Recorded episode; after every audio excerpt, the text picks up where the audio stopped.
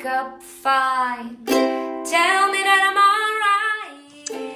Hallo, es ist wieder soweit. Es ist Montag und ich begrüße dich ganz, ganz herzlich zu deinem Lieblingspodcast Krebs als zweite Chance, dein Mutmacher-Podcast. Ich bin Kenra Zwiefka und ich freue mich heute wieder auf ein wundervolles Interview mit der lieben Manuela Baumert, die ich bei mir zu Gast hatte. Und Manuela hat vor kurzem oder ist noch dabei, Germanistik und Philosophie, Philosophie zu studieren und macht nun eine Ausbildung zum ganzheitlichen Coach. Damals in der Schule wurde sie von ganz, ganz vielen Mitschülern gemobbt und sie wusste gar nicht, was los war. Aber es war so schlimm, dass sie damals sogar die Schule wechseln mussten. Aus tiefer Erfahrung hat sie diese Überzeugung mitgenommen, dass sie einfach nicht liebenswert genug ist und dass etwas nicht mit ihr stimmt. Deswegen hat sie lange das, die, dieses Gefühl gehabt, nicht gut genug zu sein. Und sie wollte es immer allen recht machen. Sie hatte einen sehr, sehr hohen Leistungsanspruch an sich. Und das Wohlbefinden anderer war eigentlich immer wichtiger als ihr eigenes, bis es 2019 zu einem Zusammenbruch kamen und sie dadurch Depressionen kam. Und erst da hat sie überlegt, was das Leben überhaupt wert ist oder was es ihr bringt und wie sie sich selber lernen zu lieben. Und da wird sie heute dieses Interview mit uns machen. Und da freue ich mich schon sehr darauf, diese wundervollen Stunden oder Minuten, die die liebe Manuela mit uns verbringt, mit dir zu teilen. Alles, alles Liebe wünsche ich dir und ganz viel Spaß. Also ich bin Manuela. Wie man hört, äh, komme ich aus der Schweiz. Und ich bin aktuell 29 Jahre alt und das, was ich mache, ähm, ist gerade eine etwas schwierige Frage, weil sich bei mir gerade alles so im Wandel befindet. Also ich. Oh, cool. ja, ja, ist wirklich cool, ja. Völlig ungewohnt. Ähm, ich habe äh, im Februar tatsächlich mein Studium abgeschlossen. Ich habe Germanistik und Philosophie studiert und ich arbeite Teilzeit ähm, an der Uni in der als wissenschaftliche Mitarbeiterin im Open Science Bereich. Ich helfe dort hauptsächlich in der Forschungsunterstützung. Und daneben gehe ich gerade völlig neue Pfade. Also ich habe tatsächlich ähm, diese Woche beginne ich meine Coaching-Ausbildung. Ja, ich freue mich riesig. Cool. ähm, ja, und ich, ich lerne mich gerade selber ähm, ehrlich gesagt täglich neu kennen. Also oh. es, es ist gerade für mich eine sehr aufregende Zeit, ja. Auch, ähm, ja. Ja, ist wirklich schön. Ja. Cool. Was machst du für eine Coaching-Ausbildung? Ich mache eine ganzheitliche Coaching-Ausbildung bei Angelika Gulder. Ähm, die mache ich über die Ferne. Sie ist in der Nähe von Hamburg. Mhm. Und ähm, ich habe mich für diese Coaching-Ausbildung entschieden. Es gibt ja so viele unterschiedliche Angebote, da war ich zu Beginn etwas überfordert. Ja. Weil ähm, einige Menschen, mit denen ich jetzt schon zu tun hatte und die mich schon gecoacht haben, dort die Ausbildung gemacht haben und ah. mir deren Ansatz sehr gefallen hat, also so den Menschen einfach als Ganzheit zu betrachten und nicht ein Business Coaching, ein Beziehungscoaching und ähm, ein Emotionscoaching, sondern halt zu sehen, es hängt alles zusammen. Ach, wie schön. Ja. Hört sich super spannend auf jeden Fall an. Ähm, ja, wollen wir mal in, die, in deine Vergangenheit äh, zurückblicken. Mhm. Ähm, magst du mal ein bisschen was darüber erzählen, wie das Ganze so bei dir angefangen hat? Und ähm, ja, schau doch einfach mal, wo du da beginnen möchtest.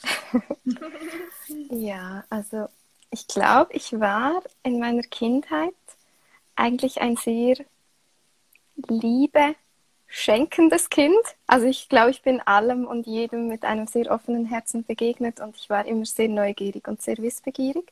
Mhm. Und irgendwann in der Schule ähm, hat das irgendwie geändert. Also ich, ich war, äh, so rückblickend betrachtet, war ich immer so, also sehr offen und ähm, Wobei ich war auch sehr introvertiert, je nach Phasen. Also ich habe immer sehr gerne gelesen, ich habe sehr gerne Zeit mit mir alleine verbracht. Ich bin auch Einzelkind, ich war mir das immer gewohnt. Mhm. Ähm, es war für mich auch nie schwierig, mich selber zu beschäftigen. Ja, klar.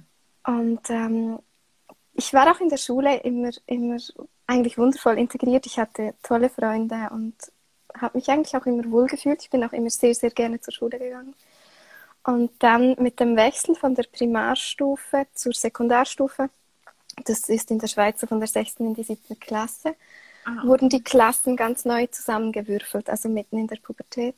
Mhm. Ähm, und da wurde ich aus meiner Sicht oder aus meiner Erinnerung plötzlich, also es hat sich wirklich quasi von einem auf den anderen Tag extrem gemobbt und ich, oh, okay. ich habe nicht verstanden, was los ist. Ich habe nicht verstanden, was ist mit mir nicht gut. Ähm, und meine einzige ähm, Erklärung war aber, es muss ja etwas mit mir nicht stimmen. Wenn mhm. mich plötzlich eine ganze Klasse ablehnt, also zu Beginn war das nicht die ganze Klasse.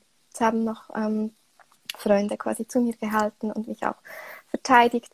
Aber irgendwann wurden dann einfach auch die verbalen Angriffe halt so heftig, dass sich auch niemand mehr wie vor mich gestellt hat oder hinter mich gestellt hat. Bestimmt auch aus Angst, selber ja. etwas abzukriegen. Genau. Ja.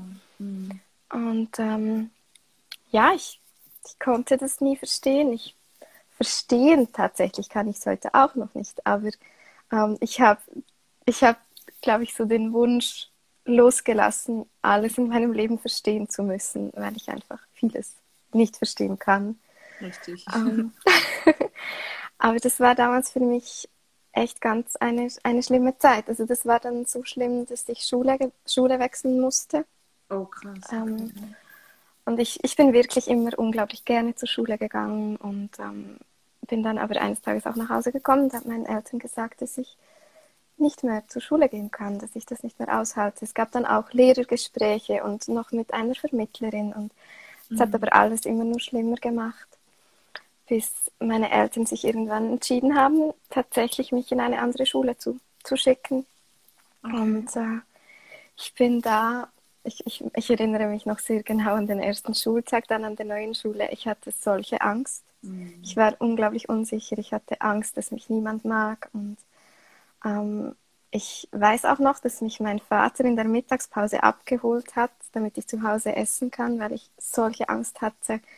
Was mache ich, wenn ich, weil im Schulunterricht geht, dann bin ich beschäftigt, dann kann ich reagieren, dann, ja, ja aber dann in der Pause ähm, oder in der Mittagspause, ich hatte solche Angst. Und mein Vater hat mich selbstverständlich, ich habe ein sehr, sehr, also ich habe wundervolle Eltern und oh, sehr, sehr, wirklich sehr, ähm, ähm, ja, sie haben sich immer wundervoll um mich gekümmert und ähm, genau, dann hat er mich abgeholt, ich hat mich nach Hause gefahren und ähm, ja, ich habe einfach nur geweint, weil ich solche Angst hatte, auch wieder zur Schule zu gehen und mhm. Glücklicherweise hat sich diese Angst alles andere als bestätigt. Also die Klasse dort hat mich wundervoll aufgenommen. Ähm, ich wurde sofort integriert. Ich wurde, wurde mehr als akzeptiert. Ich habe sehr schnell Freunde gefunden. Mhm. Aber die Unsicherheit und die Angst, die blieb.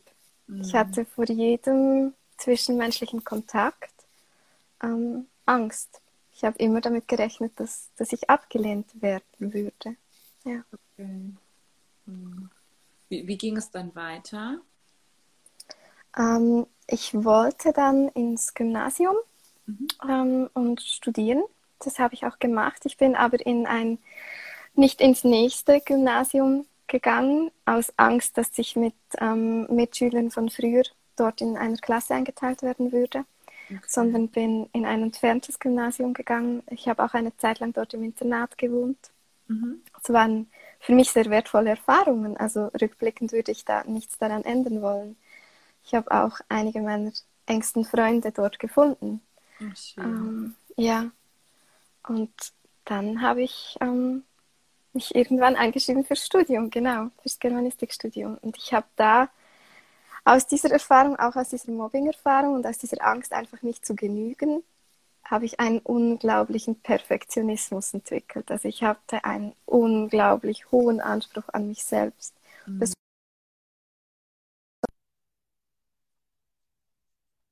ähm, ja, was, was mir niemand nehmen konnte. So mhm. konnte ich mir selber und ich hatte lange Zeit halt auch den Eindruck, dem Außen beweisen, dass ich wertvoll bin. Mm, ja, genau. Ja. Mhm. Wow, Wahnsinn. Und ähm, dann hast du zu Ende studiert erstmal, oder? Genau, genau. Super. Und das ist jetzt aber nicht mehr das, was du jetzt noch machst, oder? Nein, genau. Ähm, also ich habe ähm, Deutsche Sprache und Literaturwissenschaft habe ich wirklich leidenschaftlich gerne studiert.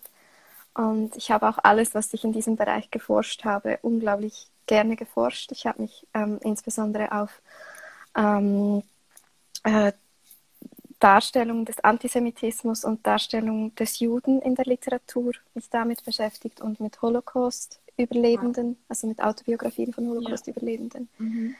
Ähm, und das habe ich ja mit vollem Herzen immer gemacht und da würde ich auch nichts daran ändern wollen.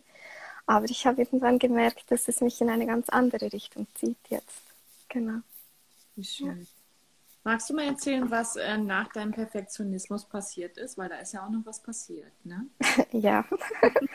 ja, also irgendwann, irgendwann hat mir mein Körper und auch meine Psyche signalisiert, ähm, Timeout. Es ist zu viel.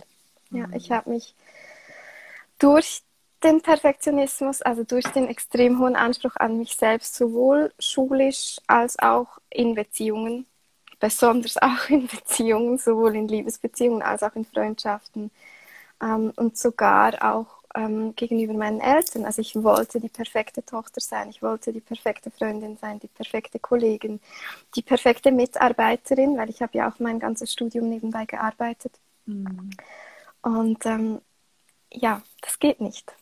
alles, was allen, denen ich alles recht machen wollte, ja, war schön, aber ich habe mich auf der Strecke vergessen. Und das hat mir mein Körper und auch meine Psyche sehr deutlich gezeigt, als ich dann ähm, 2019 eine Erschöpfungsdepression hatte und ähm, bei meiner Ärztin zusammengebrochen bin.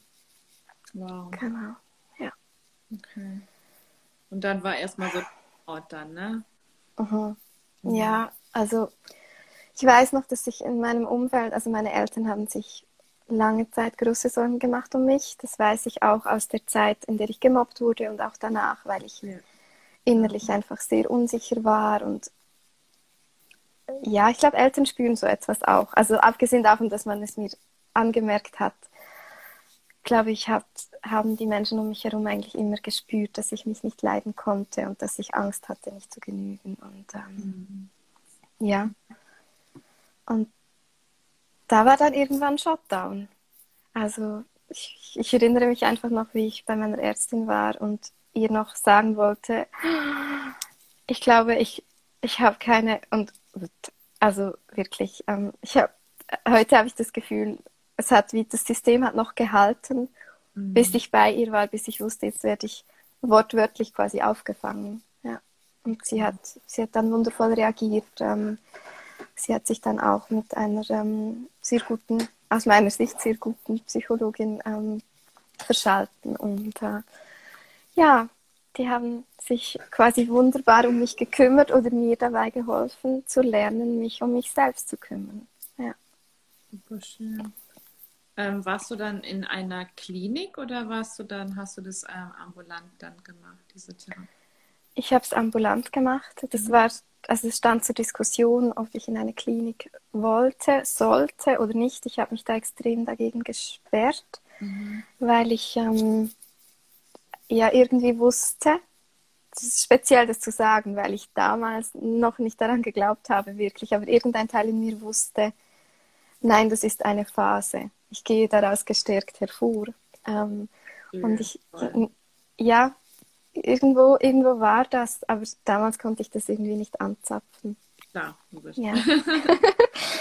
ähm, und ich wollte nicht in ein Umfeld rein, das in dieser Energie ist. Also ich mhm. wollte nicht, ähm, also ich finde, ich finde Institutionen dieser Art sehr wichtig und wundervoll. Da möchte ich mich mhm. überhaupt nicht irgendwie dagegen aussprechen in keinster Weise, sondern ich habe für mich damals gespürt, nein, ich für mich in dem Moment stimmt das nicht. Ich möchte zu Hause sein und einfach wieder bei mir ankommen und auch zu Hause ankommen tatsächlich, weil ich hatte mich ähm, kurz äh, ein Vierteljahr davor hatte ich mich von meinem Partner getrennt. Ah, okay. Meine Wohnung war komplett ausgehöhlt.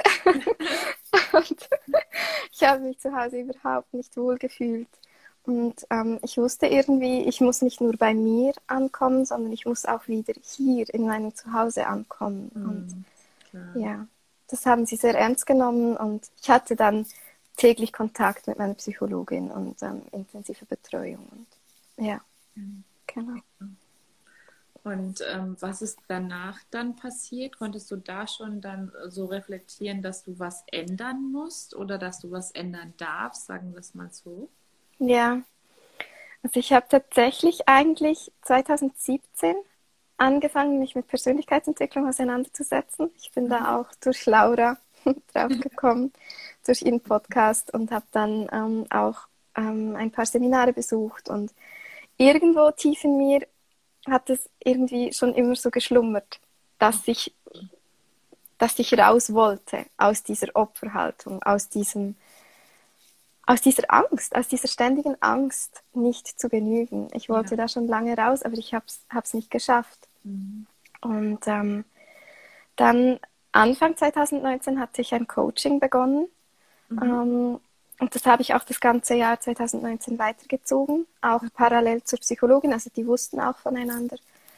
Und ich glaube, das war die beste Entscheidung, die ich in dem Moment hat, hatte treffen können, weil einerseits mich die Psychologin dabei unterstützt hat, meine Vergangenheit aufzuarbeiten. Und ähm, wo es, wie ich gemerkt hatte, viel aufzuarbeiten gab. Also dieses, diese Mobbing-Erfahrung, die war irgendwie, also das, das war ein Vulkan, der einfach geschlummert hat. Das, Mhm. Ja. Und auch vieles anderes, also viele andere Dinge in meinem Leben, auch kleine Dinge, die, die man vielleicht von außen betrachtet dann gar nicht so schlimm erachtet oder so, die mich aber irgendwie so beschäftigt haben oder so verunsichert haben, was ich aber alles runtergedrückt hatte, weil ich wollte ja funktionieren und ich dachte ja, ich müsste funktionieren, um etwas wert zu sein. Ähm, Ja, klar. Genau. Und das Coaching ähm, hat mir extrem dabei geholfen, mich zu hinterfragen, okay, möchte ich so sein, wie ich jetzt gerade bin? Hm. Mhm. Nein. Wie möchte ich denn gerne sein und wie möchte ich über mich selber denken? Mhm. Ähm, wie möchte ich mich fühlen? Und ich habe da einfach gemerkt, einerseits war das auch natürlich in diesem Prozess, als ich gemerkt habe, okay, in dieser Beziehung, das, das passt nicht mehr. Nicht, weil er, also weil mein Ex-Partner ein schlechter Mensch wäre oder so überhaupt nicht. Er ist heute einer meiner besten Freunde, ist ein wundervoller Mensch. Aber in dieser Beziehungsform hat es einfach nicht mehr gepasst. Ja, klar. Und äh, ja, dann auch zu realisieren, so, ich will mich selber nicht mehr hassen. Und das war für mich so eine Erkenntnis, weil ich, ich hatte immer das Gefühl oder sehr lange Zeit das Gefühl, dass ich mich, dass ich mich nie werde mögen können. Aber mir selber einzugestehen, dass ich lange Zeit in meinem Leben mich nicht einfach nicht mochte, sondern mich wirklich regelrecht abgelehnt hatte. Also mit jeder Faser meines Körpers und meiner Seele quasi gegen mich gearbeitet habe. Mhm. Ähm, das war schon hart. Mhm. Aber ich glaube, das war wichtig, Ja. weil ich erst, als ich das eingesehen habe und das realisiert habe, so gemerkt habe, okay, scheiße, das will ich nicht mehr. Genau. Hier kommt gerade so eine Frage rein, und zwar bei wem du das Coaching gemacht hast 2019. Das Coaching habe ich bei Luisa Bruns gemacht. Ähm, die ist in Zürich und macht ähm, die Coachings über ähm, Skype. Mhm. Genau, und sie hat die Coaching-Ausbildung bei dem, beim Petra Bock Institut gemacht, wie Laura Seiler auch. Ach so, okay. Okay, cool.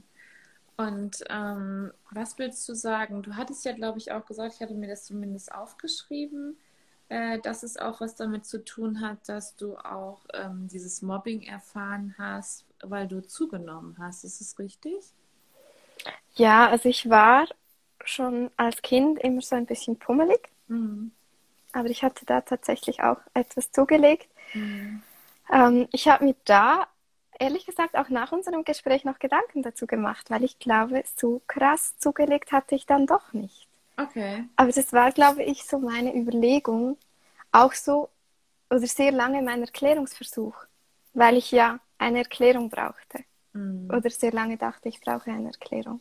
Ja. Aber ich war tatsächlich ähm, als Kind halt etwas pummelig, aber dann in der Jugend und bis 2019 war ich tatsächlich stark übergewichtig, ja. Also ich war mhm. vor 2019 ähm, 25 Kilo schwerer, als ich jetzt bin. Wow. Ja. Also ich äh, frage deswegen nochmal nach, weil du hast so eine tolle Wendung genommen. Die fand ich so schön, deswegen wollte ich das so gerne ansprechen, dieses Thema. Magst du mal verraten, was du genau gemacht hast? Um abzunehmen. Genau. ja, ähm, eigentlich habe ich das gemacht, was alle sagen, was man tun soll, wenn man abnehmen möchte. Ich habe mich damit auseinandergesetzt, ähm, wie viel ich mich bewege, ähm, dass ich mich überhaupt bewege. Ähm, habe einen Sport gefunden, der mir Spaß macht. Das ist bei mir das Joggen oder das mhm. Laufen. Ähm, und habe angefangen, quasi kleine, kleine Dinge in meinem Leben zu verändern. Also ich habe auch die, die tägliche Schrittanzahl quasi gemessen und habe die gesteigert. Genau. Ach so, das meinst du. Ja, genau. Ich mache seit ähm, seit März 2020. Also jetzt habe ich, ich habe mein einjähriges Jubiläum verpasst. Ja. mache ich jeden Tag mindestens 10.000 Schritte. Genau. Das ist so krass. Also das ist wirklich, also Chapeau. Das ist unglaublich. Weil das finde ich ähm, wirklich bemerkenswert. Ne? Also auch ähm, zu sagen, okay, es ist jetzt draußen keine Ahnung, Minusgrad, es schüttet oder so und du gehst trotzdem raus und du machst es auch dann eben. Ne? Und ähm, das finde ich, deswegen habe ich das extra explizit angesprochen, weil ich das so, ja. so interessant dann eben auch fand und so be bewundernswert dann auch. Ne? Aber das ist ja genau das Verrückte daran. Also ich, für mich heute ist es, ist es so klar. Also es ist für mich keine Frage, diese 10.000 Schritte zu machen. Mhm. Und in der Regel, also im Moment habe ich so einen Schnitt von 17.000 täglich. Also weil ich einfach merke, das macht mir so viel Spaß. Und ich, Schön. und das war so für mich der Schlüssel. So ja. Bewegung darf Spaß machen. Ich habe ja. mein, auch aufgrund des Übergewichts und der, der Sportunterricht war für mich in der Schule die Hölle. Es war echt die Hölle. Ich erinnere mich auch an einen Sportlehrer, auch in dieser Sekundarschule, ähm, der auch mitverantwortlich war, würde ich heute sagen, ähm, an, an dieser ganzen Mobbing-Erfahrung oder die zumindest nicht besser gemacht hatte, ja. weil ich halt dann auch jeweils Dinge vorzeigen musste. Und es war sonnenklar, dass ich es nicht kann. Ich hatte mhm. keine Kraft, ich hatte keine Ausdauer, nichts. Das ging nicht. Ähm, und dann irgendwann, also einerseits zu merken, es sind die kleinen Dinge, die am Ende des Lebens echt viel ausmachen. Also so mhm. steht der Tropfen hüllt der Stein. Und andererseits auch zu die, die Motivation dahinter war ganz anders. Ich wollte mein ganzes Leben, seit ich mich erinnern kann, wollte ich schlank sein. Einfach um des Schlankseins Willens, weil ich dann ja wertvoller bin. Ja. Dachte ich, ich dachte tatsächlich, ich bin wertvoller, wenn ich ähm, diese und diese Figur habe, wenn ich so und so aussehe. Ich, ich erinnere mich daran, dass ich als, als Teenie meine Brüste machen lassen wollte. Und mit meinen Brüsten ist alles, ist alles gut. Ich weiß nicht, dass ich. Aber einfach so von der. Ja. Die Selbstwahrnehmung ist so verzerrt oder war so verzerrt, weil ich, aus, weil ich auf alles und besonders auf mich selbst einfach aus einer Mangelperspektive geblickt habe. Mhm. Also ich habe an mir immer nur Dinge gesehen, die nicht gestimmt haben. Und dann irgendwann zu merken, okay, ich möchte abnehmen, ich möchte fitter werden, aber weil ich fit sein möchte, weil ich gesund sein möchte, weil ich quasi Altersvorsorge betreiben möchte letztlich, ja, weil ja. ich es mir wert bin. Ja. Und das war so für mich, boah, dann haben sich Dinge geschiftet. Das war krass.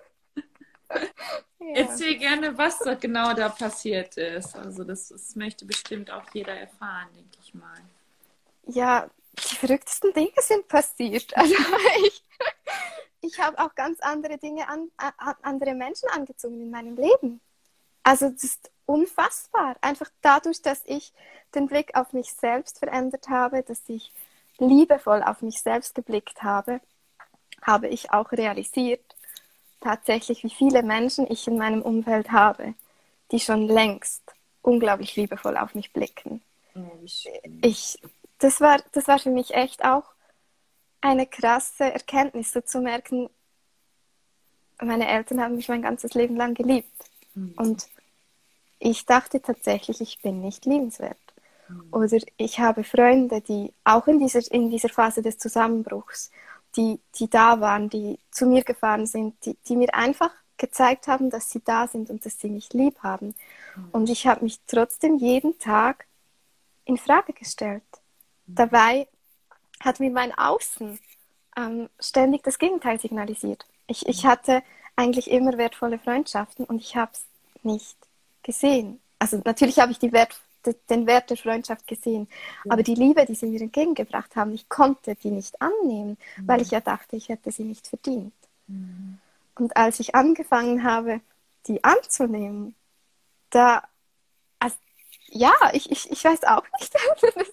ich im Moment auch, also jetzt auch dieses Jahr, weil sich halt auch so vieles gerade tut mit mit dem Studiumsabschluss, mit der neuen Orientierung beruflich, aber auch, dass ich mich plötzlich traue, mich zu zeigen, beispielsweise ja. auf Instagram, dass ich ja. mich traue, über diese Dinge zu sprechen oder jetzt auch Clubhouse, ähm, diese Social Media App, die ja. einfach audiobasiert ist. Genau. Ähm, ich bin jetzt seit drei Monaten auf dieser Plattform. Ich erinnere mich an den ersten Tag, als ich mich da getraut habe zu sprechen und ich mit zittриger Stimme und wirklich, also ich hatte das Gefühl, ich kriege eine Panikattacke in dem Moment, ähm, als ich in einem Raum über Sprechberatung gesagt habe, dass ich den Traum habe, einen Podcast zu machen.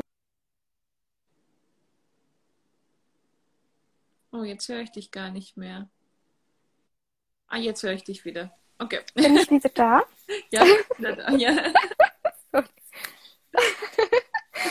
ähm, genau, da, dass ich da gesagt habe, ich hätte solche Angst, genau in diesem Schweizer Hochdeutsch zu sprechen. Ich hatte also, solche Angst. Dass... Es war eben gerade weg, du hast was mit dem Podcast, hast du, glaube ich, erzählt. Das, dein Traum ist es, einen Podcast zu machen und dann war es weg. Okay.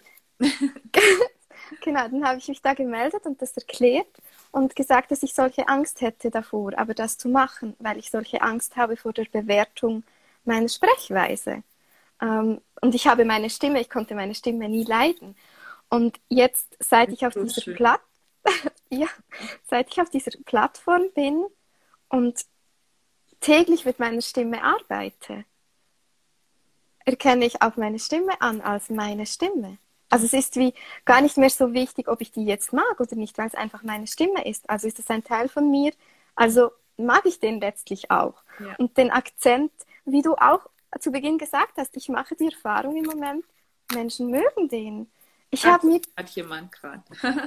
oh, Bibschi. ja, danke. Oh. Ja, ja, und auch da, ich hatte, ich hatte solche Angst davor zu sprechen. Und jetzt moderiere ich Räume. So. Also das ist crazy. so cool. Wahnsinn. Ja, ja ist echt schön. Ähm, hat sich das alles erst gezeigt, als du deine, deinen Zusammenbruch hattest, weil du dann angefangen hast, ähm, an dir selber so zu arbeiten? Würdest du das schon sagen? Ja, also ich hatte davor ähm, ja eben auch schon mich beschäftigt mit mhm. ähm, Persönlichkeitsentwicklung und war auch auf Seminaren, aber ich habe gefühlt, wieso alles nur so durch ein Sieb aufgenommen, weil ich ja diesen Filter so krass drauf hatte von, ja, ja, das ist alles wunderbar, aber bei mir funktioniert das nicht. okay. ähm, und erst seit dem Zusammenbruch, als ich wirklich auch realisiert habe, entweder mache ich jetzt den Rest meines Lebens so weiter und das wird verdammt anstrengend und das wird mir nicht viel Spaß machen, mhm. oder ich entscheide jetzt neu. Und ich habe mir da erlaubt, dann auch mit Hilfe natürlich des Coachings, ähm, habe ich mir tatsächlich erlaubt, mich immer wieder neu entscheiden zu dürfen. Mhm. Und das war für mich, glaube ich, so ein großer Gamechanger, weil ich ständig Angst hatte davor, wenn ich das mache, dann muss ich das auch durchziehen bis ans Ende meines Lebens und dann muss ich abliefern bis ans Ende meines Lebens. Und mhm. da so zu erkennen, ich muss überhaupt nichts. Alles, alles was, ich, was, ich, was ich darf, ist, oder was ich auch möchte, ist der Liebe und der Freude folgen. Und wenn ich mich verändere, ist ja klar, dass sich meine Träume auch verändern und dass sich meine Lebensumstände verändern. Und das lerne ich tatsächlich jetzt im Moment gerade ähm, ganz neu, dass ich auch Veränderungen haben mir lange Zeit große Angst gemacht, mhm. weil ich ja dann nicht wusste, wie es weitergeht und mich unsicher gefühlt habe. Und ich mhm. lerne jetzt quasi den Wert ähm, dieser Unbestimmtheit auch zu schätzen und dieses Nichtwissen, wohin es führt und auch tatsächlich so das, diese Neugierde dem Unbekannten gegenüber. Das ist, das ist sehr neu für mich. Das ist wirklich mhm. noch sehr, sehr neu. Ja. So schön. Wahnsinn. Ähm, was genau ist jetzt so der, also was würdest du sagen, hat sich jetzt so für dich geändert? Also wie hast du gelernt, dich selbst zu, zu lieben, wie du es ja auch geschrieben hast? Und eben du hast ja geschrieben, endlich kannst du dich selber lieben auch. Ich habe angefangen damit, glaube ich, und da bin ich noch längstens, also da bin ich noch, noch, noch längstens nicht an einem Ende oder an einem Punkt, wo ich sagen kann, ich liebe mich bedingungslos von morgens früh bis abends spät. Überhaupt nicht. Aber ich habe den Anspruch auch losgelassen, mich jeden Tag ähm, gleichermaßen lieben zu, zu wollen. Mhm. Weil ähm, ich auch Tage habe, an denen ich mich nicht gut fühle und es dann auch einfach okay ist, wenn ich, wenn ich mich nicht wohl fühle. Natürlich, absolut. Ähm, und ich glaube, gelernt habe ich es dadurch, dass ich angefangen habe, mich zu beobachten, meine Gedanken zu beobachten und auch zu beobachten, wie ich mich verhalte auch was ich esse, was ich tue, meine Gewohnheiten. Ich habe begonnen, Dinge tatsächlich mir Feedback-Systeme eigentlich anzueignen. Ich habe begonnen, ähm, in meinem Journal Dinge, Dinge zu tracken, also Gewohnheiten zu tracken. Und eine Weile habe ich auch getrackt, was ich esse, einfach um zu schauen. Und da habe ich auch herausgefunden beispielsweise, dass ich mit dem Essen sehr viele Bedürfnisse gestillt habe, die sich eigentlich durch Essen nicht stillen, nicht stillen lassen. Also, dass ich Unmengen an Schokolade gegessen habe, immer dann, wenn ich mich unsicher gefühlt habe, wenn ich alleine war, wenn ich traurig war, wenn ich Angst hatte. Und ähm, ich hatte danach nicht weniger Angst, aber habe mich halt vollgestopft mit Dingen, die mir nicht gut tun in dieser Menge. Absolut. Und da wirklich mal einfach so ein quasi ein, ein Status quo mir zu erschaffen und auch mir selber in dem Moment auch, auch zu sagen, okay, ich finde das nicht cool, dass das gerade so ist. Aber es ist gerade so, wie es ist. Ich ja. kann mich dagegen wehren, dass das gerade so ist, aber daran wird sich nichts ändern. Wenn ich einen Widerstand, also mit einem Widerstand dahin gehe, dann werde ich das nicht lösen. Wenn ich mich aber daran orientiere, wo ich hin möchte und in welchen kleinen Schritten, wie bei den, den, den Schrittzahlen täglich, ja. auch im, im übertragenen Sinne in anderen Lebensbereichen, so in, ich nenne die immer Baby Steps quasi in Baby Steps in die Richtung gehe meines Ziels, dann komme ich irgendwann an. Und auch mhm. wenn ich nicht bei meinem Ziel ankomme, wenn ich jetzt starte, mit diesen Baby Steps loszugehen, bin ich im nächsten Jahr definitiv näher am Ziel, als wenn ich mich jetzt einfach noch ein Jahr darüber aufrege, dass ich nicht da bin, wo ich sein möchte. Absolut. Ja. Wow, so, so, so schön. Du hast eben schon ein bisschen was angesprochen. Ähm, da frage ich auch immer sehr gerne nach. Was hast du für Routinen? Ähm, ich hatte eine Weile lang sehr starke, klare, klar strukturierte Routinen und im Moment ähm, spiele ich gerade ein wenig mit diesen. Also probiere ich gerade aus, wie flexibel kann ich mir die gestalten, sodass ich mich noch geerdet und getragen genug fühle und wie flexibel kann ich sie gestalten, damit ich mich nicht eingeengt fühle von diesen Routinen. Ähm, aber tatsächlich habe ich am Morgen eigentlich eine Routine etabliert, die mir sehr gut tut. Das ist, dass ich, wenn ich erwache, wenn ich im Bett liege, einen Check-in mache in meinem Körper. Also, dass ich quasi einfach im Bett liege und wenn ähm, mich mein Wecker weckt, ähm, die Augen noch geschlossen lasse und mich frage, wie geht's mir gerade? Also dann schaue ich oder fühle ich quasi, wie geht's mir, wie fühle ich mich in meinem Körper? Bin ich müde? Fühle ich mich ausgeschlafen? ähm, irgendwie, ich hatte sehr lange ähm, Probleme mit meinem Kopf, also ich hatte sehr lange Kopfschmerzen, Migräne und ähm, habe das auch immer noch zwischendurch. Ähm, aktuell weiß ich, dass das so der Nothammer meines Körpers ist, dass ich über meine Grenzen gegangen bin. Und entsprechend frage ich mich eigentlich auch jeden Morgen, wie fühlt sich mein Kopf an, wie fühlen sich meine Schultern an, bin ich entspannt, bin ich verspannt. Mhm. Ähm, aber auch wie geht es mir? Also fühle ich mich gerade gut? Habe ich Lust auf den Tag? Weil es gibt Tage, da merke ich, nein, ich habe keinen Bock. Ich will unter die Decke und, und irgendwie alles doof. Und dann frage ich mich, möchte ich mit dieser Energie in den Tag starten? Mhm. Und tatsächlich möchte ich das in den seltensten Fällen. Äh, und dann setze ich mich hin im Bett und meditiere. Dann mache ich so eine zehnminütige Meditation mhm. ähm, und starte dann erst danach in den Tag. Super. Genau. Ja. Machst du eine geführte Meditation oder machst du eine freie Meditation? Ich mache das ähm, ein bisschen unterschiedlich. Also ich mache sehr gerne geführte Morgenmeditation von Laura. Mhm. Ähm, aktuell ähm, probiere ich da aber auch gerade wieder freier quasi einfach mit mir genau zu sein. Mhm. Aber da mache ich eigentlich immer so im Sinne von, dass ich, dass ich auch mich da halt nochmals durch den Körper spüre, ähm, mich erde, also mich quasi verwurzle und mich nach oben hin öffne und mir vorstelle, dass einfach, dass ich, wenn ich beispielsweise ähm, mich völlig K.O. fühle von der Nacht, dass ich mir vorstelle, wie ich mit einfach Energie runterlade. Mhm. Ja. Super, super schön.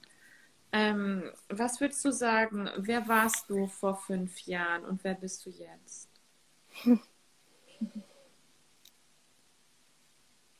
Ich würde sagen, ich war vor fünf Jahren ich und ich bin jetzt ich.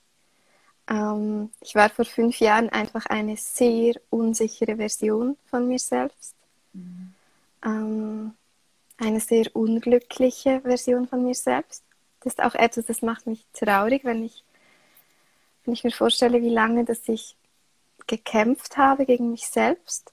Mhm. Mm, und ich bin aber auch sehr stolz auf die unsichere, gegen sich selbst kämpfende Manuela von vor fünf Jahren, dass ich nie aufgegeben habe. Ja. Absolut. Ja. ja. Und heute bin ich. Ich hatte tatsächlich letzte Woche die Erkenntnis über mich. Heute bin ich mutig. Sehr schön, super. ja.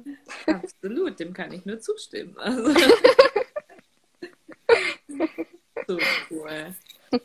schön. Ähm, was ist dein Lieblingszitat? Gibst du, gibt es ein Lieblingszitat von dir? Hm. Ich habe so viele Zitate, die mir unglaublich viel geben und bedeuten, dass ich das schwierig finde. Aber ein Satz, der mir gerade so spontan in den Sinn kommt, ist tatsächlich, der einzige Mensch, der wirklich an dich glauben muss, bist du selbst. Weil ich, weil ich gemerkt habe, dass mein Umfeld hat so lange an mich geglaubt und ich habe es nicht getan. Und erst ab dem Moment, als ich begonnen habe, an mich und meine Stärke zu glauben, konnte sich auch alles wandeln. Davor mhm. war es gar nicht möglich. Und entsprechend ähm, spielt es auch keine Rolle, wenn Menschen im Außen mal nicht an mich glauben, weil ich habe ja mich. Genau. Und mich nehme ich überall mit hin. Ja. Kann nicht von mir davon, davonlaufen. Richtig, super. ähm, haben sich, hat, hat sich was geändert zu den Beziehungen, ähm, nachdem du jetzt deine Selbstliebe zu dir entdeckt hast und nachdem du auch bemerkt hast, dass die Menschen die ganze Zeit da waren und dich geliebt haben, ist das Verhältnis anders geworden?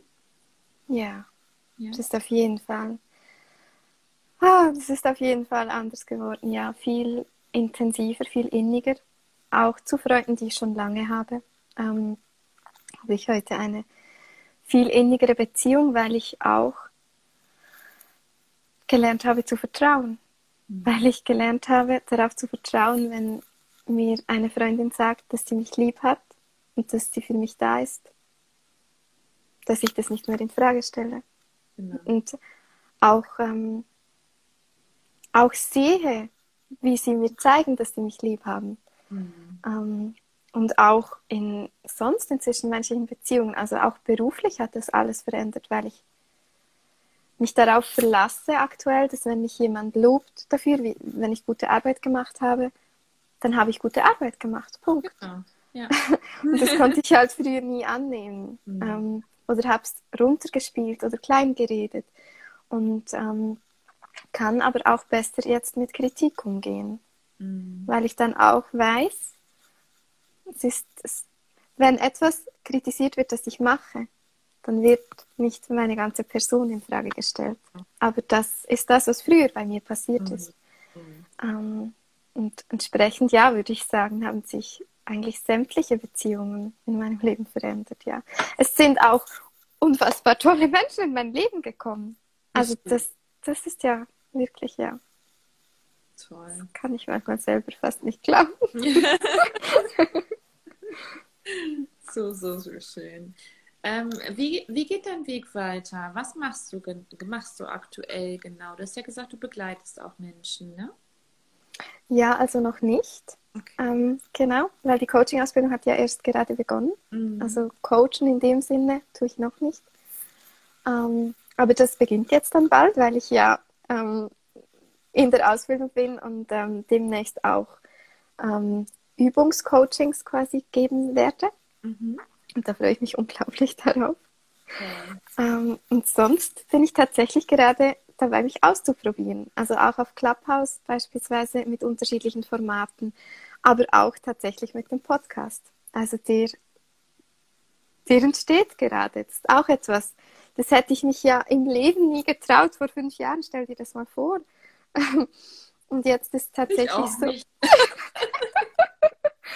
Ja. Und jetzt ist tatsächlich so, dass ähm, ich glaube sogar ganz fest daran, dass das klappt, dass der am 7. Mai live geht. Warum Ja. auch nicht? Wie schön. Ja, ja, ja. ja. Total schön. Und es ist so schön, dich so zu sehen. Also du, du strahlst, du, ähm, du gibst so viel, so viel Wärme auch, gerade durch deine Stimme, durch deine Ausstrahlung auch. Und du gibst den Menschen so unendlich viel. Und ähm, es ist so schön, dass du, dass du das jetzt annehmen darfst und dass du das jetzt auch, ja, dass du das jetzt wertschätzt dann eben auch, ne? was vorher schon die ganze Zeit da war, nur Mhm. dass wir dann immer so der Meister sind und ähm, das gar nicht selber sehen, was andere Mhm. Menschen so in einsehen dann eben auch. Ne? ja. Mhm. Danke für deine lieben Worte. Total gerne. Oh.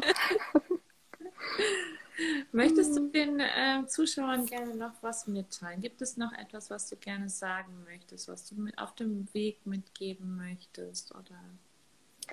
Also, ja, vielleicht etwas, das mich aktuell gerade ähm, begleitet, ist, dass ich mich, weil ich rutsche immer wieder in, ähm, in die Angst. Also, die ist nicht einfach weg. Ich rutsche immer wieder in Selbstzweifel, in, in Ängste und ähm, auch beispielsweise erst ähm, kürzlich habe ich, ähm, hatte ich einen Moment, wo ich gemerkt habe, ich bin neidisch auf jemanden. Und das sind Gefühle, von denen ich weiß, ich möchte die nicht fühlen. Ähm, aber es bringt nichts, wenn ich die wegdrücke. Also nehme ich die wahr und schaue, warum bin ich neidisch? Was habe ich das Gefühl, das mir fehlt, ähm, damit ich mich vollkommen oder erfüllt fühlen kann, dass ich glaube, dass diese Person hat und ähm, ich nicht haben kann. Oder dass diese Person ist und ich nicht sein kann. Und ähm, da wäre das eine, dass ich wirklich, und dafür gehe ich auch auf meinem Instagram-Kanal los, dass ich, ich, ich will von diesem Gefühlsshaming wegkommen, weil es bringt nichts, negative Gefühle wegzudrücken. Es Mhm. bringt nichts, ähm, weil ich glaube, wir sind nicht nur Licht und, also ich glaube, in dieser menschlichen Form, in dieser Inkarnation sind wir nicht nur Licht und Liebe. Da gehört die ganze Facette dazu. Also alles ist Polarität. Wo, wo, wo Liebe ist, ist auch Angst. Wo Vertrauen ist, ist auch Unsicherheit. Und ähm, diese Gefühle einfach zuzulassen und auch die auszudrücken und auch sich trauen, die zu zeigen. Das ist etwas, das ich täglich übe und mich da auch immer bei Entscheidungen, das ist das, was ich gerade aktuell immer mache, wenn ich mh, merke, dass ich unsicher bin bei einer Entscheidung, dass ich mich frage, äh, treffe ich diese Entscheidung gerade aus Angst oder aus Liebe? Mhm. Weil ich merke, dass in Zeiten, wo ich mich unsicherer fühle, neige ich dazu, Entscheidungen aus Angst zu treffen, ähm, um in der Komfortzone zu bleiben beispielsweise. Und äh, ich mir da halt jeweils versuche zu sagen, es beginnt alles in mir. Ähm, ja, absolut. Und ähm, ich kann mich entscheiden dafür, dass ich Entscheidungen aus Liebe treffe und aus Vertrauen und aus Hoffnung heraus. Und ähm, das quasi, ja, das lässt sich täglich üben. Oder zumindest ich in meinem Leben kann das täglich üben. ja. Total schön. Ähm, was würdest du jetzt jemandem sagen, der in einer so einer ähnlichen Situation ist wie du, was das Thema Mobbing zum Beispiel angeht?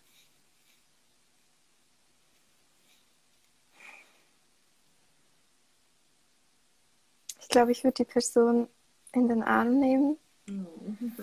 Und ihr sagen wollen, mit dir ist alles gut. Du bist wundervoll, genauso wie du bist. Du bist wertvoll und es ist alles gut. Es ist immer alles gut, auch dann, wenn es sich so anfühlt, als wäre gerade nichts gut. Mhm. Ähm, weil letztlich ist alles immer nur eine Momentaufnahme und eine Phase. Das fühlt man nicht in dem Moment das weiß ich.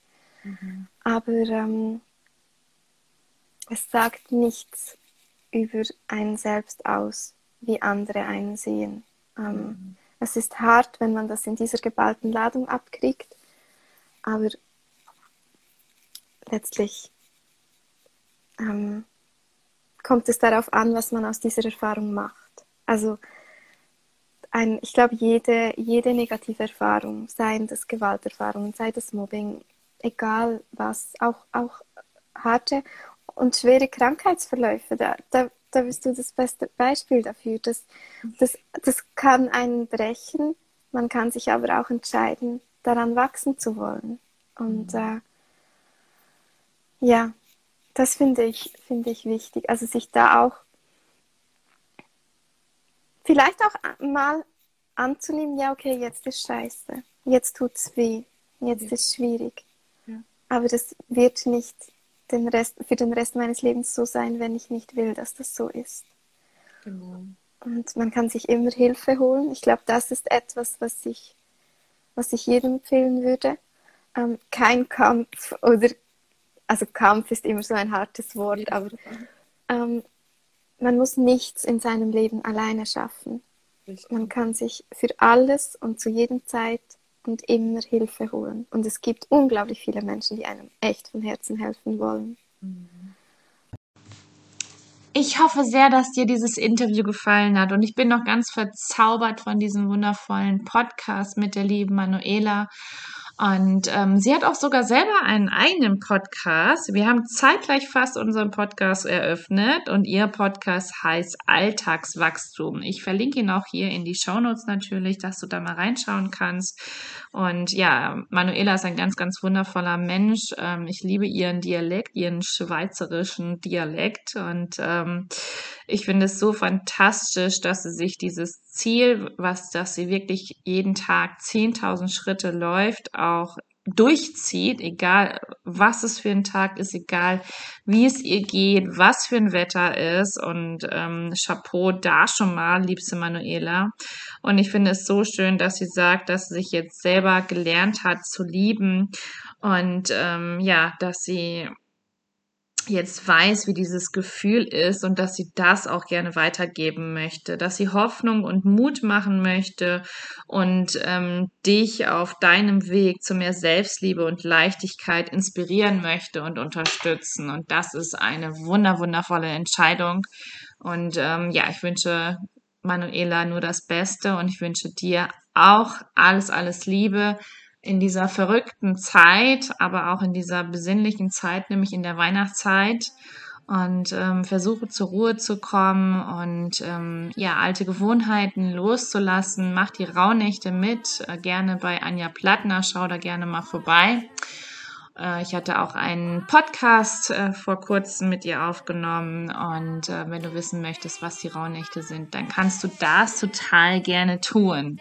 Jetzt lasse ich dich los und ähm, ich danke dir, dass du da bist, dass du mir zugehört hast, dass du uns zugehört hast. Ich wünsche dir noch einen wunderschönen Tag. Schön, dass es dich gibt. Bleib gesund und alles, alles Liebe. Deine Kendra.